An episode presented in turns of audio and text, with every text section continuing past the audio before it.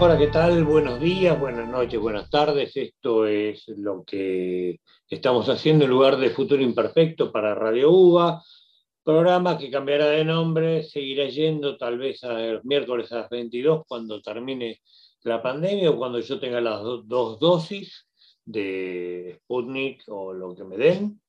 Eh, cuando estemos un poco más seguros volveremos al aire. Obviamente les voy a hablar de Charlie Watts, que murió eh, el día de ayer. Qué pérdida, ¿no? Pero bueno, el hombre tenía 80 años, tenía problemas de salud y él ya había dejado arreglada su sucesión. Steve Jordan, el baterista que tocó en los Expensive Winos, la banda solista de Keith Richards, ocupará su lugar durante la gira que comienza el 24 de septiembre. Obviamente no va a ser lo mismo sin Charlie Watts, que él entró a los Rolling Stones antes de que yo hubiera nacido. Es más, el mismo mes, solamente yo nací el último día de enero del 63 y él ya hizo el primer show con los, con Rolling Stones, el primer, eh, la primera quincena del 63. Los Rolling Stones habían tardado un tiempo en, en cortejarlo porque la verdad los Rolling Stones no valían nada, era una banda que era buena pero que no tenía un buen baterista. Y Charlie Watts eso lo sabía y los Rolling Stones sabían que Charlie Watts era el baterista que ellos necesitaban, pero no podían permitirse eh, costearlo, porque Charlie Watts tenía otros trabajos por los que recibía un magro ingreso, pero ni siquiera tenían ese magro ingreso para poder compensarlo Charlie Watts. Y él le parecía que iba a ser una banda que iba a durar, no sé, dos meses, tres meses, que iba a ser como su hobby. Él era diseñador gráfico y trabajaba en una agencia. Charlie Watts tuvo un plan A, que era, bueno, un trabajo como la gente, y el plan B era tocar la batería, a él le gustaba Charlie Parker, a él le gustaba el jazz, eh, comenzó a tocar eh, blues y rhythm and blues porque en Inglaterra, a comienzos de los 60, se comenzó a poner de moda en reductos en Londres, y él tocaba con Alexis Corner y Cyril Davis, que son los que fundaron la escuela de blues británica, y bajo el ala de esos dos personajes aparecieron tipos como Keith Richards, como Mick Jagger, Bill Wyman, pero sobre todo Brian Jones, que era Elmo Lewis en aquella época. Cyril Davis le dio una oportunidad y bueno, así nació Blues Incorporated, que es donde tocaba también Charlie Watts. Después eh, Brian Jones quiso hacer su propia banda y ahí se forman los Rolling Stones pero los primeros bateristas que tuvieron no, eran lo que ellos necesitaban. Uno de ellos muy bueno después terminó tocando con los Kings, Mike Avery. Eh, pero cuando Charlie Watts entró, todo fluyó. Hay un viejo dicho que dice lo siguiente, tu banda es tan buena como bueno es tu baterista.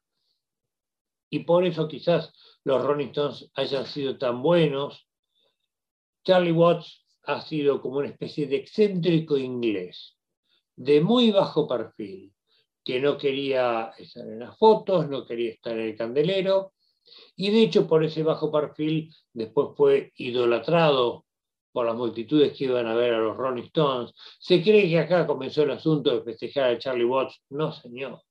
Esto comenzó eh, en algún momento en el que los Rolling Stones volvieron a las giras, a fines de los 80, principios de los 90, que empezaron las mega giras con las megas pantallas, y ahí se podía ver a ese señor diminuto que tocaba ahí detrás la batería, se lo empezó a poder ver en primer plano y la gente comenzó a respetarle la trayectoria, pero más que nada le, respetaron el ritmo. Charlie Watts era un mecanismo de relojería suiza era un tipo que tocaba con el tempo, con el swing del jazz y que hacía que los Rolling Stones se movieran y que su música tuviera esa sensualidad tan característica, tirando un poquito el tempo para atrás, producto de tocar la batería. Sí, les voy a hacer una explicación técnica, si ustedes me lo permiten, y si encuentro mis palillos de batería. pero aquí está. Les hago la demostración sobre esto. Los bateristas de rock tocamos así. Los bateristas de jazz tocan con esta técnica. Este golpe dura un milésimo de segundo menos que este golpe. Esto es más directo. Acá vos ya tenés que tener una gran técnica, los, los grandes bateristas de jazz la tienen.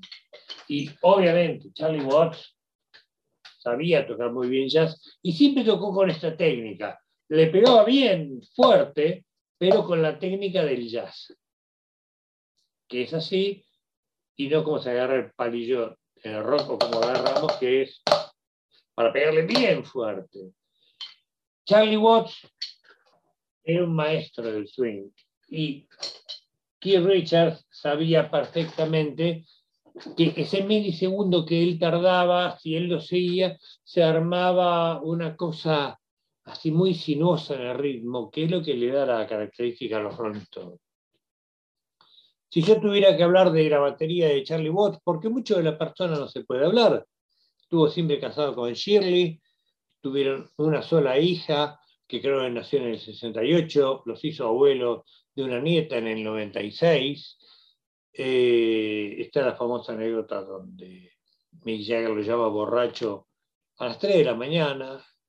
Charlie Watts estaba durmiendo, siempre fue un tipo muy disciplinado, salvo en un periodo de los 80 donde abusó del alcohol y de la cocaína, y un día, destapando una de las incontables botellas de vino que tomaba, hizo y cayó por la escalera y dijo, esto no puede seguir así. Y con muchísimo esfuerzo dejó la heroína, dejó el alcohol, dejó el cigarrillo, dejó todo. No hay muchas cosas de la vida de Charlie Watts que se puedan contar. Esa vez que Mick Jagger lo llamó eh, medio borracho a las 3 de la mañana, Charlie Watts se vistió, se puso su traje, golpeó la habitación de Mick y después lo golpeó a Mick y le dijo, yo no soy tu baterista, vos sos mi cantante. Y así el asunto fue solucionado. Obviamente es una historia más de las miles y miles de leyendas que tienen los Rolling Stones, que tuvieron en Charlie Watts, eh, digamos, a la tierra. Él los bajaba a tierra, él los mantenía en la tierra. Él era el que, el secreto elemento que mantenía todo unido si estuviera en la radio, estaríamos escuchando, no sé, Honky Tonk Woman. La entrada de esa que hace es tan simple, pero tan buena. Tru, pa, pa. Ese ritmo, con toda esa simpleza, es luminoso como el sol.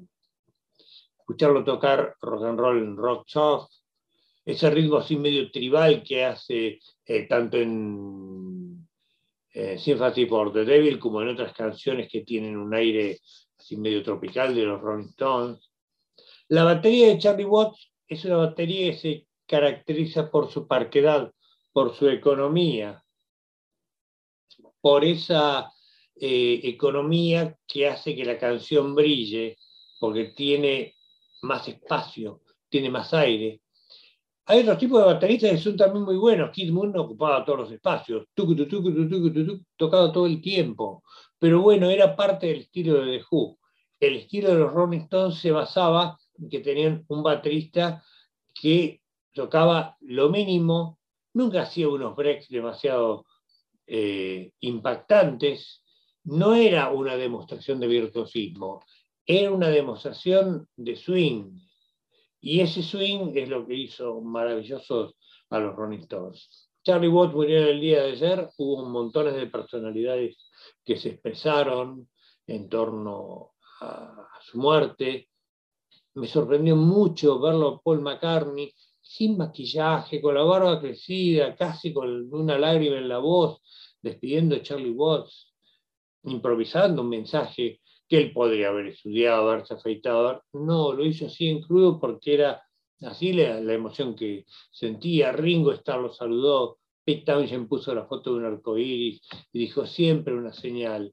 que Richards, eh, Richard, Charlie Watson en sus corazones, Elton John, toda la realeza del rock británica y mundial la rindió tributo a este hombre que se fue a los 80 años y que marcó una historia impresionante dentro de, del rock mundial. Pero la marcó desde el silencio, desde el bajo perfil, saliéndose de las luminarias, no le interesaba el estrellato de rock. Hacía su trabajo y lo hacía muy bien. Inolvidable Charlie Watts. Me preguntan cómo será el futuro de los Rolling Stones. Yo creo que se van a recomponer. Hay que ver cuán afectado está Richards, que siempre dijo, si Charlie decide tocar, no tocar nunca más, bueno, ahí vamos a, tener que desarmar la banda. Yo creo que con Steve Jordan van a poder seguir adelante porque es un muy buen baterista. Steve Jordan mismo dijo, voy a ser el hombre más feliz del mundo cuando me levante y le pueda ceder de vuelta los palillos y la banqueta a Charlie Watts. Eso no va a poder ser. Yo creo que la gira que tienen ahora sí va a poder ser. Probablemente termine el disco. Yo calculo que las bases de Charlie Watts ya deben estar grabadas. Después si hay otra gira, dependerá de la salud de Jagger y Richards. Sin uno de ellos lo veo muy difícil. También está Ronnie Wood, que sigue siendo el Stone joven, tiene 74 años. Los demás tienen 78 y Richard los cumple ahora en diciembre. Eh, les dará la salud, les dará el ánimo. Son cosas que veremos en un futuro imperfecto. Yo los espero a ustedes el miércoles que viene a esta hora y espero que muy pronto en la frecuencia de Radio UBA, donde podamos escuchar música sin ser sancionados por las grabadoras que no permiten que esa música sea eh, emitida por medios digitales, porque si no tendremos problemas con la grabación. Un fuerte abrazo a todos.